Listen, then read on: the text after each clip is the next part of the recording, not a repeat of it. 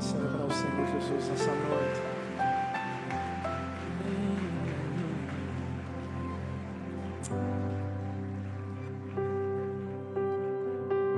Senta no seu lugar. Você já parou para pensar?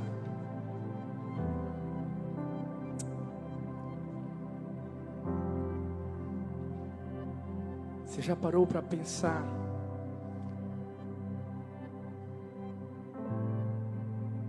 Chamado que Deus fez a cada um de nós. Você já parou para pensar? Que certa vez a Bíblia mostra que Jesus olhou para Pedro e disse assim: Pedro, sobre esta pedra edificarei a minha igreja, e as portas do inferno não prevalecerão contra ela. Quando Jesus falou isso para Pedro, Jesus estava querendo mostrá-lo a importância que ele, ele teria, o seu chamado a partir do momento em que Jesus ascendesse ao céu. Mas pensa comigo, a gente está falando de Pedro. Pedro era um cara bocudo, um cara que, que tinha uma língua muito grande, uma pessoa prepotente, uma pessoa que até mesmo se sentia melhor do que os outros. Porque ele foi o único que chegou para Jesus e disse assim: todo mundo pode te deixar, mas eu não. Eu fico firme. Você sabe o que é que Jesus fez? Jesus justamente pegou Pedro. Pedro. Para fazer com que ele, ele se tornasse o principal líder. Foi ele que, quando os 120 estavam reunidos, e, e, e, o Espírito Santo de Deus foi derramado sobre eles, e, e línguas né, foram vistas como de fogo na cabeça deles. Ei, foi Pedrão que se levantou e teve a ousadia de começar a falar de Jesus. E naquele dia, milhares, eu não estou falando centenas, eu estou falando milhares de pessoas se entregaram a Jesus. Uau! Porque Jesus faz isso, Jesus pega alguém que não merece. Jesus pega alguém que aos, aos seus olhos humanos não é digno. E Jesus diz assim: é você. Ao longo da história da, da Bíblia, nós, nós vamos encontrar esses homens e mulheres de Deus tão, tão poderosos, mas, mas todos eles dentro de si tinham fragilidades.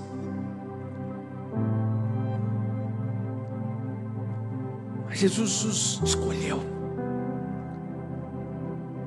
para que eles pudessem ser usados para a glória dele. Mas, pastor, por que o senhor está falando? Sabe por quê? Deixa eu te dizer uma coisa. Eu sei o quanto o diabo tenta nos enganar com tantas mentiras a respeito daquilo que Deus tem para a nossa vida, a respeito do destino que Ele traçou para mim, para você. E através dessas mentiras, Ele tenta fazer com que a gente pare, com que o potencial que Ele colocou em nós não seja colocado para fora. E é por isso que tem muitos momentos em que a gente se coloca diante de Deus para dizer: Deus, eu não. Sabe, Moisés disse: Eu não. Gideão disse: Eu não. Mas quando Deus diz sim, meu filho, pode ter certeza que Ele vai até o fim. Pode ter certeza de que Ele vai mostrar que não é o que você vai fazer, é o que Ele fez por você, que aí sim você vai fazer para Ele. É diferente. Eu acredito que tem momentos na nossa vida em que a gente fala com Deus e Ele ouve, mas não escuta. Como é que é, pastor? Isso ouve, mas não escuta, porque existe uma diferença entre ouvir e escutar.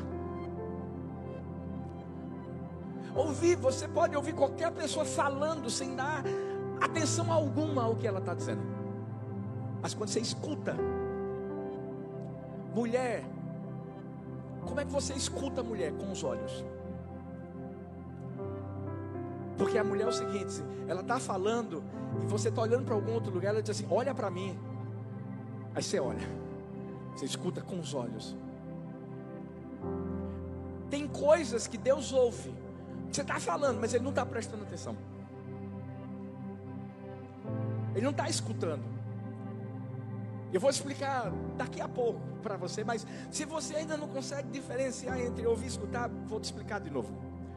Sabe quando o homem chega, pergunta para a mulher: Você foi para o mercado?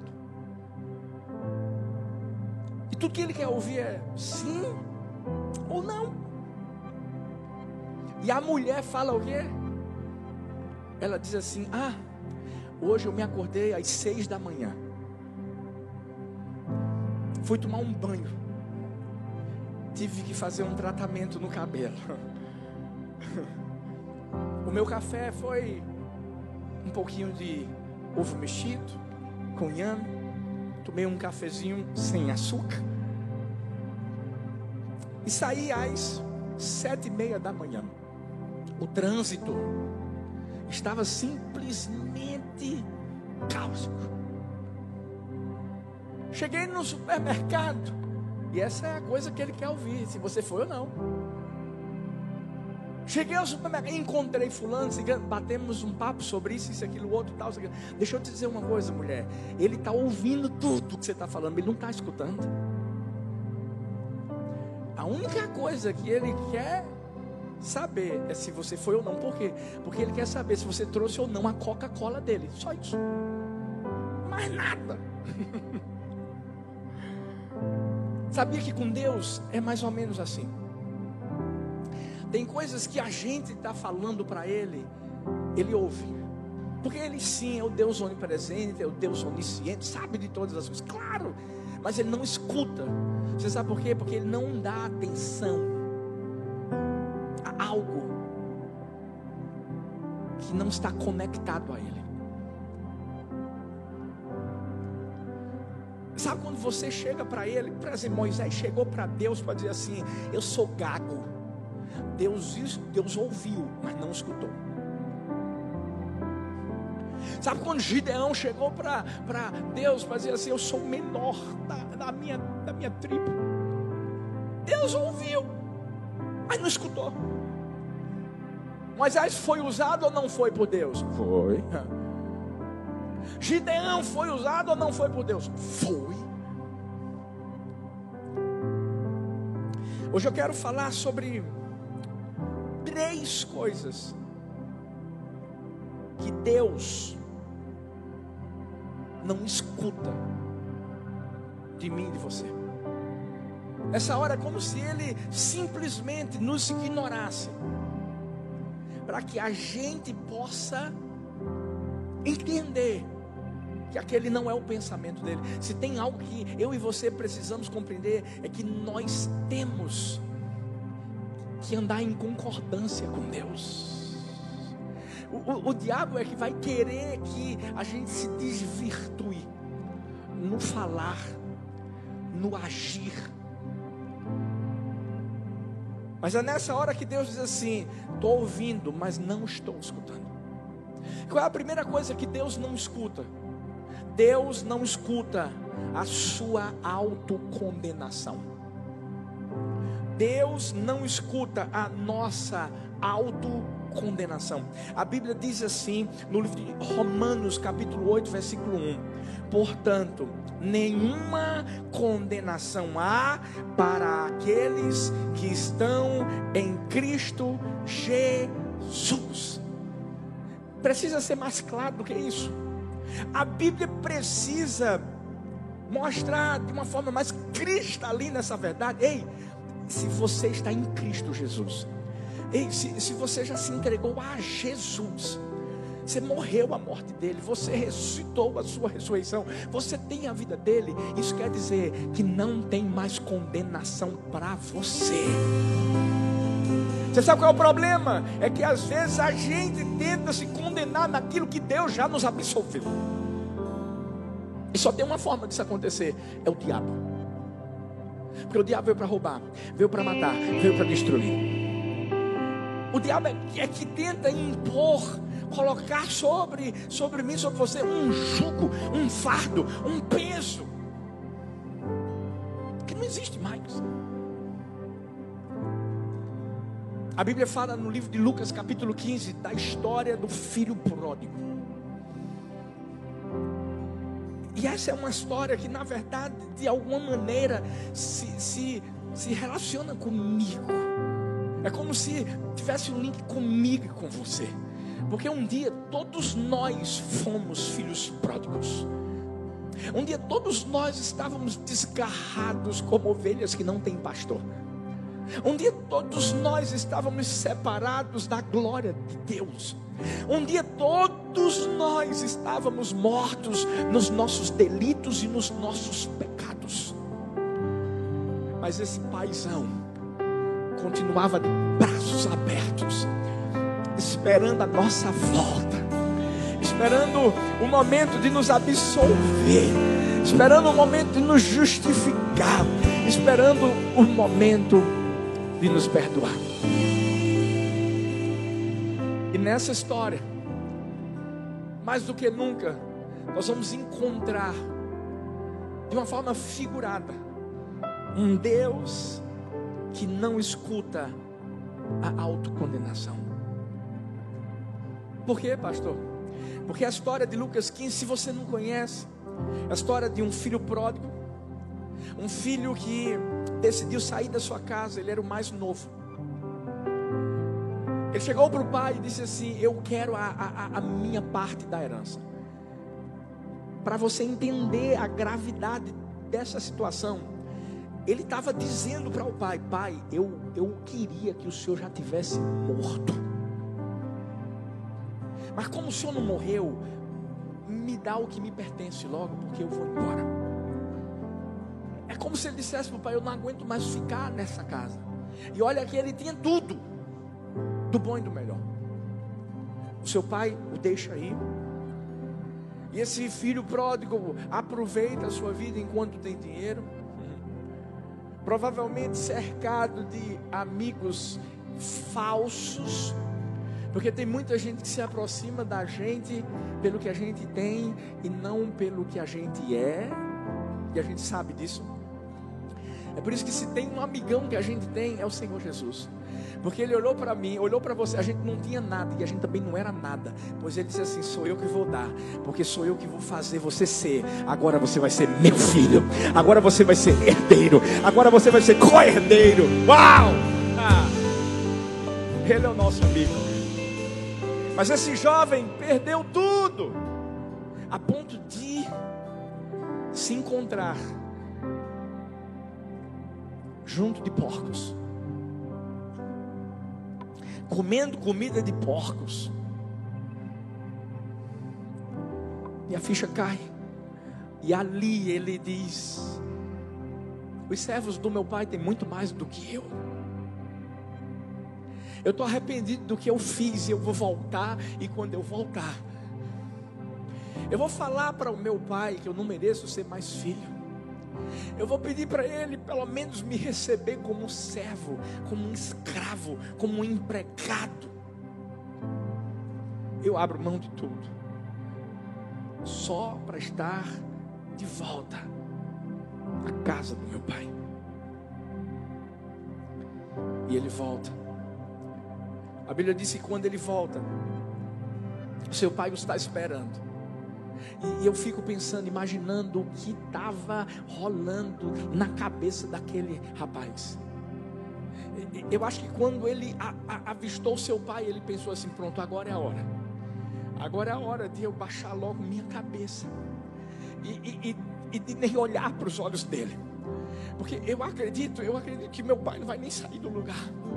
Eu acredito que ele vai ficar lá parado, esperando chegar. E quando eu chegar, ele vai dizer: Eu sabia que isso ia acontecer. Talvez ele vai me dar uma lição de moral e eu vou ter que escutar porque eu estou errado. Mas a Bíblia diz que quando aquele homem olhou para o seu pai, ele viu um, um pai que corria ao seu encontro. Não foi o filho pródigo que correu ao encontro do pai. Foi o pai que correu ao encontro do filho pródigo. Meu Deus do céu. Você sabe o que é isso? Eu vou te explicar. Quando a Bíblia diz que Deus não veio ao mundo para condenar o mundo, Deus veio para salvá-lo. Isso é Deus indo ao encontro do mundo. Isso é Deus correndo de braços abertos ao encontro de mim, de você. Mas o que mais me chama a atenção, e eu fico imaginando, o que é que aquele filho pródigo começou a pensar quando seu pai correu ao seu encontro e o abraçou? Eu fico pensando que naquele momento o filho pródigo queria dizer, pai, eu, eu, eu até, até acredito que ele tenha falado algumas dessas coisas. Pai, eu, eu, eu não mereço. Pai, eu errei. Pai, eu quero ser um escravo. Pai, eu, eu quero. E, e, e, em cada momento em que esse filho pródigo esboçava esse desejo de falar alguma coisa, o pai dizia assim: Filho, filho, cala a boca. Você vai tomar um banho hoje. Filho, filho, cala a boca. Ei, eu vou colocar uma roupa nova em você hoje. Filho, cala a boca. Eu tenho um anel que eu já tinha guardado para sua volta. Filho, cala a boca, porque eu vou botar em você sandálias novas. Filho, cala a boca, porque hoje vai ter festa. Porque aquele que estava morto voltou a viver. Filho, eu não estou aqui para te condenar, porque só o fato de você ter voltado mostra que o seu coração está arrependido. Vem para cá, eu amo você, eu te perdoo. Mas por? É que a gente se condena nas mínimas coisas. Você quer ver uma coisa? Uma mãe ou um pai que talvez numa semana está trabalhando para caramba, ralando, correndo.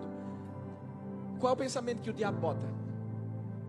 Você não tem tempo para os seus filhos? Que pai é esse? Gente, fala sério. Sabe? Às vezes as pessoas até pensam que isso é, é, é, o Espírito Santo. Não, não, não, não. Espírito Santo não coloca peso, tira. Tira. Qualquer, escuta, qualquer condenação que vem sobre mim ou sobre você, está vindo do diabo. Está vindo do diabo. Talvez você está aqui e está dizendo assim, pastor, eu me condeno, sabe pelo quê?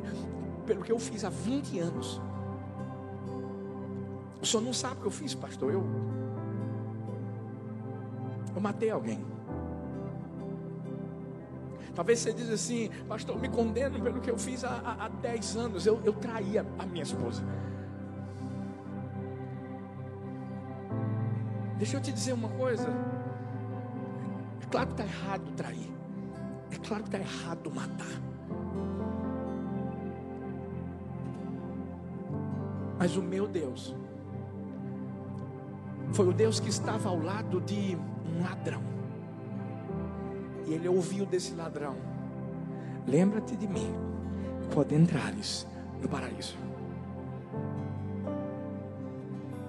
Escuta, você sabe o que, é que Jesus disse? Jesus não chegou para ele para dizer assim, mas você é um ladrão. Eu sei o que você fez. Não. Ele disse assim: hoje mesmo. Não vai ser amanhã, não, filho. É hoje. Hoje mesmo estarás comigo no paraíso. Quando existe arrependimento, existe perdão, existe uma nova história. Olha para mim. Talvez você possa chegar para Deus e dizer assim: Ah, Deus, mas porque eu fui fazer aquilo tanto tempo atrás? Você sabe o que Deus está dizendo? O que que eu não me lembro mais. O que que eu não me lembro mais? A Bíblia fala em Hebreus 4,16: assim sendo, aproximemo-nos do trono da graça com toda a confiança, a fim de recebermos misericórdia, encontrarmos graça que nos ajude no momento da necessidade. Deixa eu te dizer, não tem mais véu. O véu foi rasgado. Nós temos, nós temos a, a, a ousadia de entrarmos diante da presença do Senhor. E sabe, quando a gente entra, ele olha para mim, para você, mas ele não me vê ou, ou, vê você simplesmente como nós somos uma. Não, ele vê o sangue do seu filho derramado sobre a nossa vida. Ei! Ele não, ele, não, ele não enxerga o nosso passado. Ele enxerga o que Ele tem feito na nossa vida e aquilo que Ele vai fazer lá no, no futuro. Ele nos ama, Ele nos perdoa. E por mais que eu e você tenhamos vivido uma vida horrível lá atrás, ficou lá atrás. Você não precisa mais chegar diante de Deus para dizer: Deus, olha, Deus, que Deus, que Deus. Não. Eu vi a história de, de um beduíno. Os beduínos eles moram no deserto, na Palestina. Esse beduíno estava dentro da sua tenda e de repente, um garoto entra correndo na tenda, chorando, gritando e pedindo ajuda. E naquela hora, esse menino se agarra ao beduíno e o beduíno o protege. Logo depois, outros homens chegam, entram na tenda e, e, e dizem: Esse garoto é um assassino, nós, nós vamos matá-lo. E, e o beduíno disse: Não, vocês não vão matá-lo, não. Porque na própria lei dos beduínos, qualquer pessoa que entrasse na tenda de alguém teria a oportunidade de ser protegido por aquele proprietário, por aquela pessoa. E ele disse: Ninguém vai matar ninguém aqui, não. Porque vocês querem matar ele? E disseram assim: Porque ele matou alguém hoje. E o Beduíno disse: Mesmo assim, e uma das pessoas que estavam lá, que estava lá, disse assim: Mas você quer saber quem ele matou?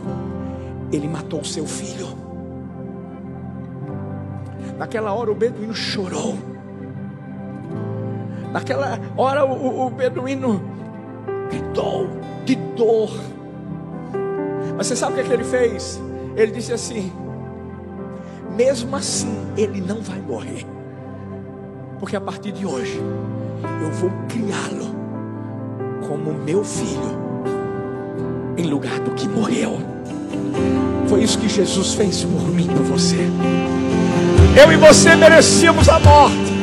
Eu e você, nós matamos Ele na cruz. Mas sabe o que é que Ele fez? Nos deu vida e vida em abundância.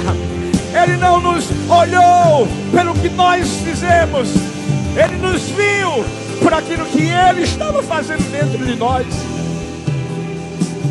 Em nome de Jesus, não aceite condenação do diabo. Em nome de Jesus, sabe, não se coloque diante de Deus para dizer, porque Deus, eu fiz isso. Deus, quando o seu coração está arrependido, quando Deus escreveu uma nova história na sua vida, ei, não há condenação para aqueles que estão em Cristo. Jesus, olha para essa pessoa linda que está perto de você e diz assim: Ei, eu estou em Cristo. Fala para outra e diz assim: Ei, eu estou em Cristo. Então não vai aceitar jugo, não vai aceitar peso, não vai aceitar fardo do diabo sobre a sua vida, porque tudo isso já foi levado na cruz do Calvário. Segunda coisa que Deus não escuta, Deus não escuta a sua falta de fé na misericórdia dele. Tito capítulo 3, versículo 5. Diz assim: Não por causa de atos de justiça por nós praticados, mas devido à sua misericórdia, ele nos salvou pelo lavar regenerador e renovador do Espírito Santo. Essa palavra misericórdia. Sabe quando a Bíblia diz assim que as misericórdias do Senhor são a causa de não sermos consumidos? Quando nós compreendemos dentro do nosso coração o poder que existe nas misericórdias do Senhor, nós passamos a crer nelas. É claro, obviamente, que isso não é uma desculpa para que eu e você possamos viver pecando. Não, não. Viver no pecado. A Bíblia fala em Romanos: como é que a gente vai viver no pecado se a gente já morreu para Ele? Mas isso não quer dizer que nós somos impecáveis, somos super homens, super mulheres. Não! Qualquer um de nós está infelizmente sujeito a, cair, a errar. Mas a gente tem que entender que as misericórdias do Senhor se renovam todos os dias. Até porque, venhamos e convenhamos, a própria palavra mostra que existem erros, pecados que a gente cometa comete por ignorância e pecados que a gente nem sabe que está pecando. Por isso que o próprio salmista se colocava diante do Senhor para pedir perdão por esses tipos de pecados. Mas tem uma coisa que o diabo não quer que a gente acredite. É nisso. De que essas misericórdias não tem fim, elas se renovam. Faz parte da autocondenação. Ele quer que nós não acreditemos que Deus mesmo ele perdoa de verdade. Que Deus de verdade coloca o nosso pecado no mar do esquecimento. Porque tem gente que pensa que Deus tem um arquivo no céu. Tem gente que pensa que a qualquer momento Deus está pronto para apontar o dedo e dizer: Mas eu sei o que você fez lá atrás. Não. Quando as misericórdias do Senhor se renovam a cada manhã, isso quer dizer que passou, passou.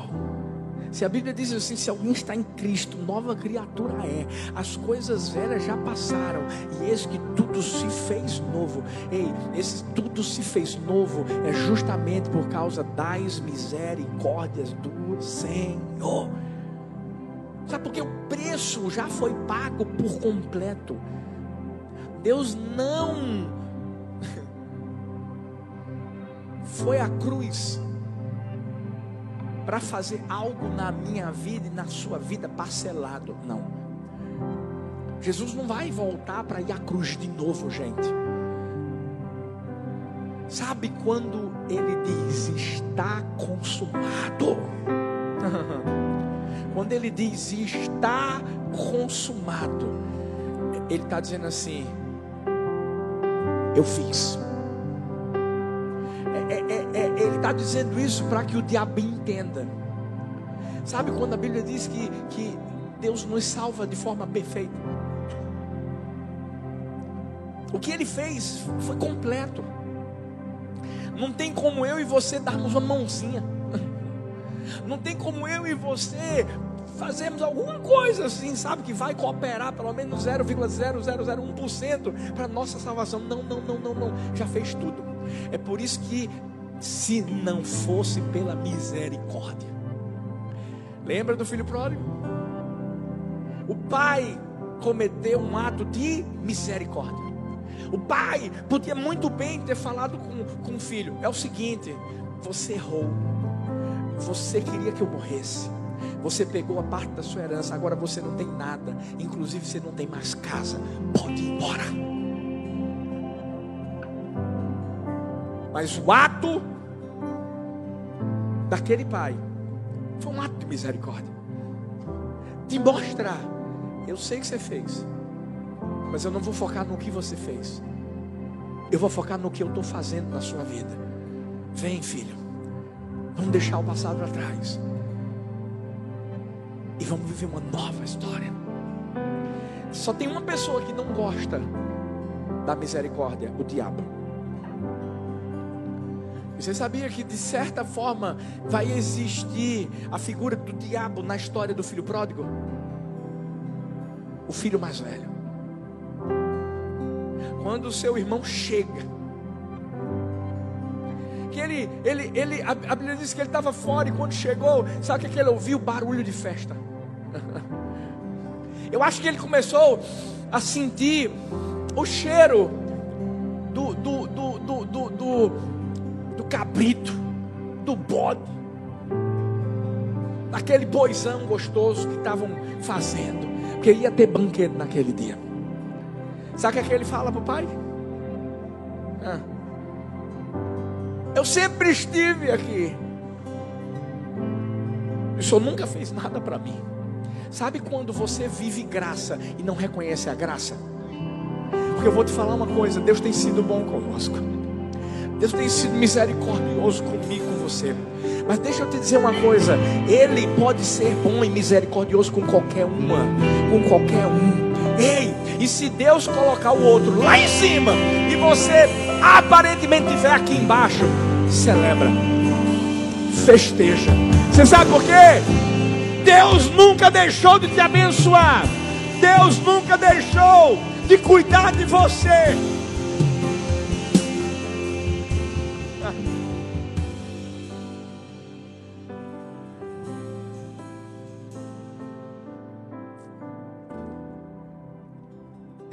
Esse, esse, filho não conseguia enxergar. Sabe por quê? Tem gente que não acredita nessa coisinha chamada misericórdia.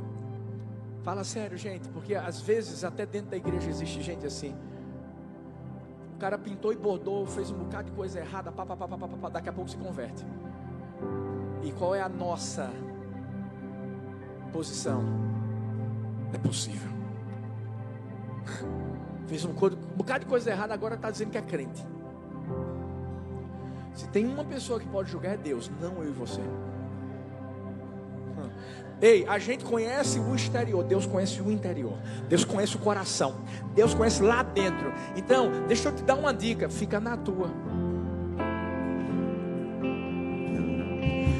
Porque, ei, se passassem um filme da nossa vida aqui,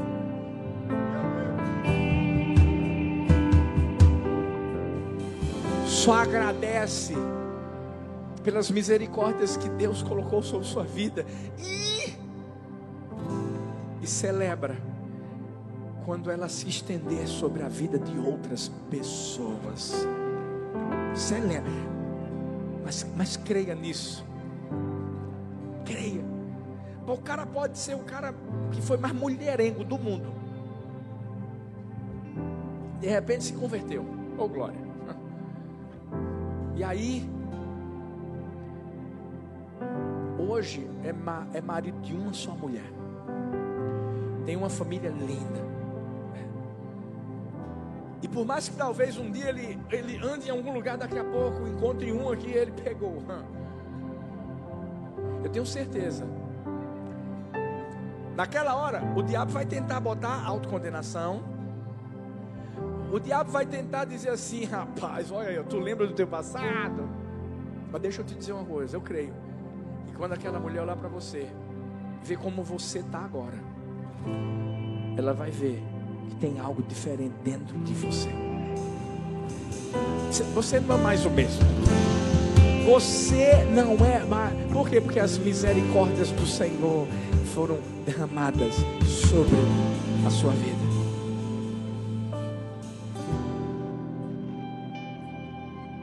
Eu vi a história de um garotinho chamado Sam. Tinha nove anos. Foi para casa dos avós. Estava lá na fazenda maravilhosa. Seu avô deu um estilingue para ele. Quem é que teve um estilingue, gente? Badoc, bom demais, né? Matei tanta lagartixa assim, pá, com esse bichinho. O Sam tentou, assim, sabe, alvejar alguns bichinhos, assim, não conseguiu nenhum. Ele já estava irritado. Pegou uma pedra, bem caprichada, e viu o ganso da avó. Apontou. Quando apontou, foi na cabeça. Puf, morreu. Mas não sabia ele que a irmã dele, Sally, estava de butuca olhando para ele da janela da casa. Quando ele olha, Sally só fez assim, ó.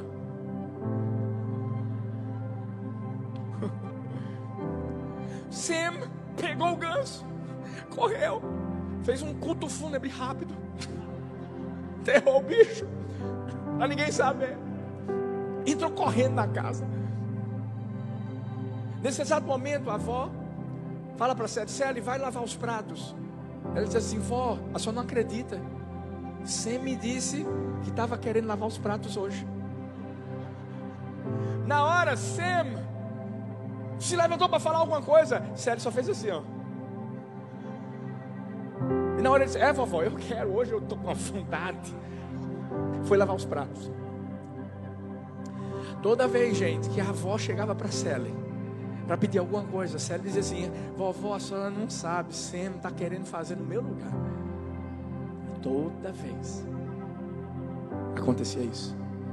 Até que um dia estava todo mundo saindo. E a avó disse assim: Sally, fica para me ajudar. E ela disse: Vovó, Sam quer ficar. E Sam não aguentou. Ele chegou para a avó e disse: Vó, eu não aguento mais. Vó, deixa eu te contar uma coisa. Eu matei seu ganso, vó. E a avó olhou para ele e disse assim: Oh, meu filho, eu já sabia. Mas por que a senhora não falou nada, amor? A senhora viu o que Sérgio estava fazendo? Eu disse, eu vi, filho. Eu não falei nada porque eu fiquei pensando até quando ele vai aguentar a acusação. Porque eu já tinha perdoado há muito tempo.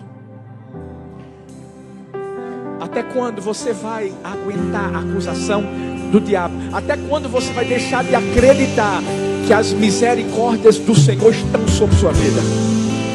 Ei, chegou a hora de dar um basta em tudo aquilo que o diabo tenta colocar em você para trazer peso. Deixa o Espírito Santo de Deus arrancar através do amor, através do perdão. Mas Deus não apenas deixa de escutar a autocondenação ou quando você deixa de ter fé nas misericórdias dele. Deus não escuta você dizer que é o fim, quando ele diz que é só o começo. Só o começo.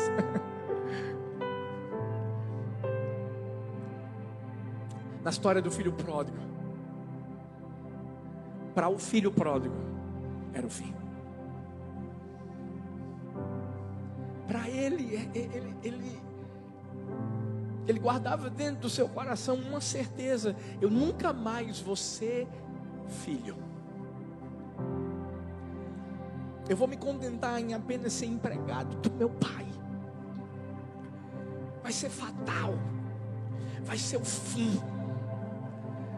Eu nunca mais vou viver o que eu vivi lá atrás. Eu nunca mais vou ter aquele pai que vai me abraçar. Eu nunca mais vou ter o direito de filho que eu tinha. Porque eu errei. Mas aí é que. Eu Eu entendo que o plano de Deus não é cancelado na nossa vida quando a gente passa um tempo fora da casa do Pai. Eu posso dizer uma coisa: você não deixa de ser filha. Sabe, na história do filho pródigo, o filho pródigo está lá vindo, cabisbaixo, o pai está lá de braços abertos, correndo, e o pai não chegou falando, e aí, servo? Não, meu filho, o meu filho estava morto e reviveu, o meu filho estava perdido e foi achado. O que o diabo quer é implantar em mim ou, ou em você essa, essa crença de que a gente não é mais amado, de que a gente não é perdoado.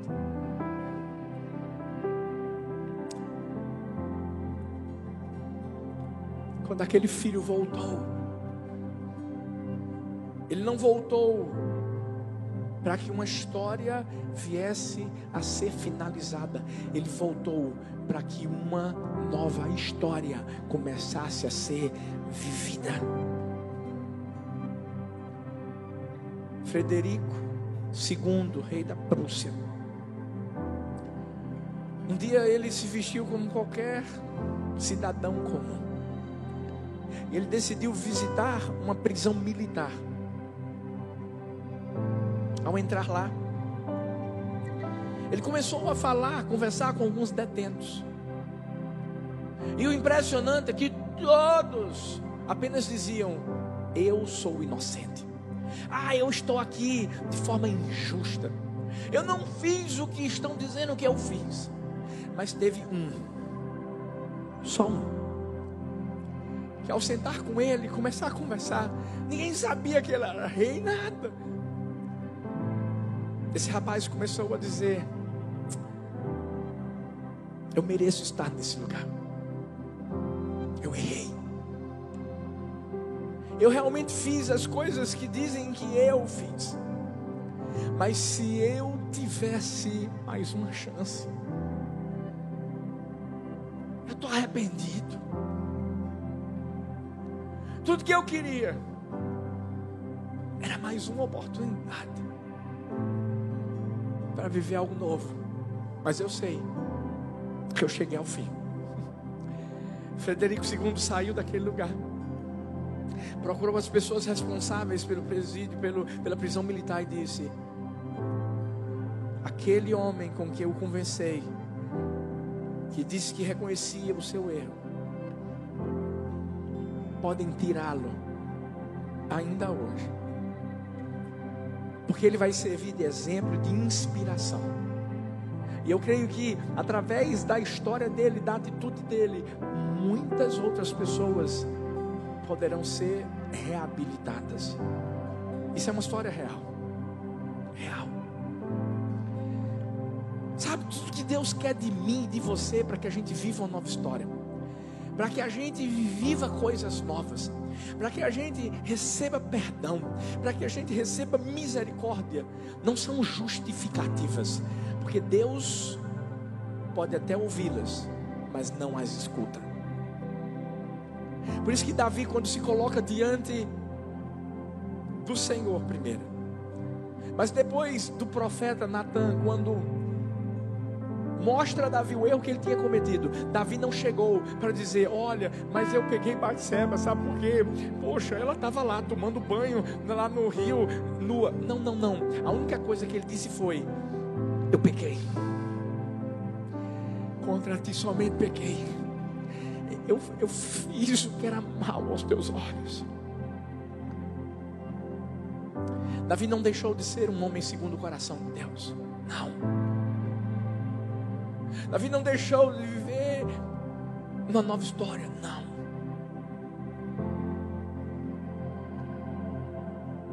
É isso que Deus quer que eu e você façamos.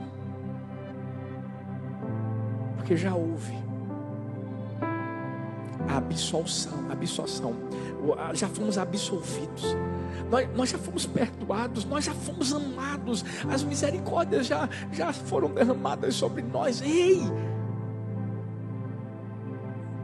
Diz que acabou? mas a decisão é minha. A decisão é sua.